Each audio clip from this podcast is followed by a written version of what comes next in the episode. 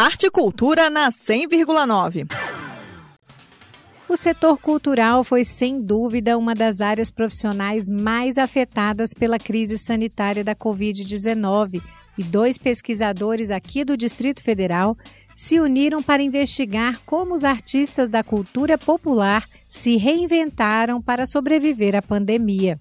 O estudo Pandemia e Novas Mídias Estratégias de Enfrentamento para Músicos da Cultura Popular foi conduzido pelo pesquisador Felipe Braga e pela musicista e produtora cultural Juliana Cáceres, o projeto contou com financiamento do FAC, o Fundo de Apoio à Cultura do Distrito Federal. Os resultados deste trabalho serão apresentados esta quinta-feira, 4 de maio, em seminário na Universidade de Brasília. Na ocasião, além de uma roda de conversa com os autores da pesquisa, o público ainda vai conferir a exibição de um documentário dirigido por Gui Campos, com depoimentos de artistas que participaram do projeto.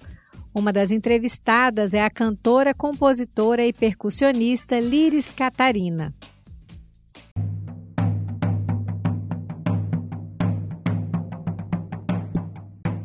Oi, gente, eu me chamo Liris Catarina. Eu sou cantora, compositora e percussionista popular. Estou aí numa jornada de mais ou menos uns 17 anos, entendendo o que, que é a cultura de tradição popular.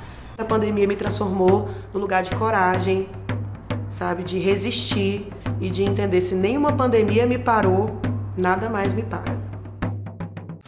Em entrevista à Cultura FM, Felipe Braga contou o que os motivou a fazer essa pesquisa e a expectativa a partir de agora com a divulgação dos resultados.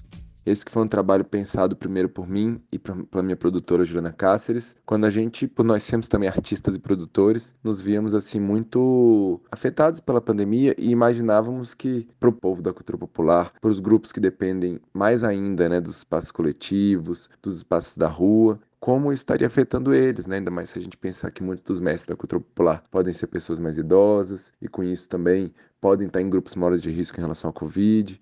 Então a gente bolou essa pesquisa para fazer um levantamento inicialmente de quais eram os grupos de cultura popular que estavam ativos ainda durante a pandemia. Nessa trajetória a gente encontrou como resultados, né, chegando a um mini documentário que vai ser exibido hoje e também três artigos, um site que logo vai estar disponível, onde a gente percebeu os desafios para esses artistas enfrentar a pandemia, tanto pela falta muitas vezes de políticas públicas, de culturais específicas, quanto também por alguns apoios como a Lei Aldir Blanc, o apoio comunitário acima de tudo, né, o apoio mútuo entre grupos de cultura popular e percebemos também assim que muitos foram se adaptando com o processo na medida que na cultura popular muita coisa se faz não só a partir de equipes técnicas, de editais, né, mas também a partir de espaços comunitários, de fortalecimento de laços, de transmissão de saberes. Então a gente chegou a muitos relatos interessantes. Por exemplo, Martina do Coco conta pra gente que o desespero era a hora que caísse a rede, né, a rede da internet. Mas ela brinca que na cultura popular cair na rede nada mais é do que você se espatifar numa rede e se divertir. Então que alguma das brincadeiras da cultura popular serviram também para se adaptar a esse novo normal,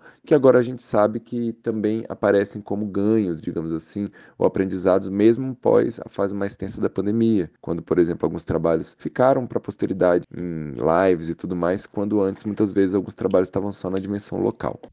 A programação do seminário Pandemia e Novas Mídias, esta quinta-feira na Universidade de Brasília, encerra em Pocket Show com a presença de alguns dos entrevistados da pesquisa entre eles a cantora Martinha do Coco e o cordelista e fotógrafo Davi Melo.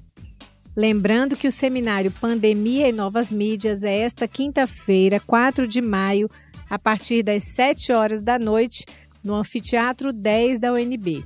A entrada é gratuita. Mais informações você encontra no perfil arroba Pandemia e Novas Mídias no Instagram. Nita Queiroz para Cultura FM. Rádio é cultura.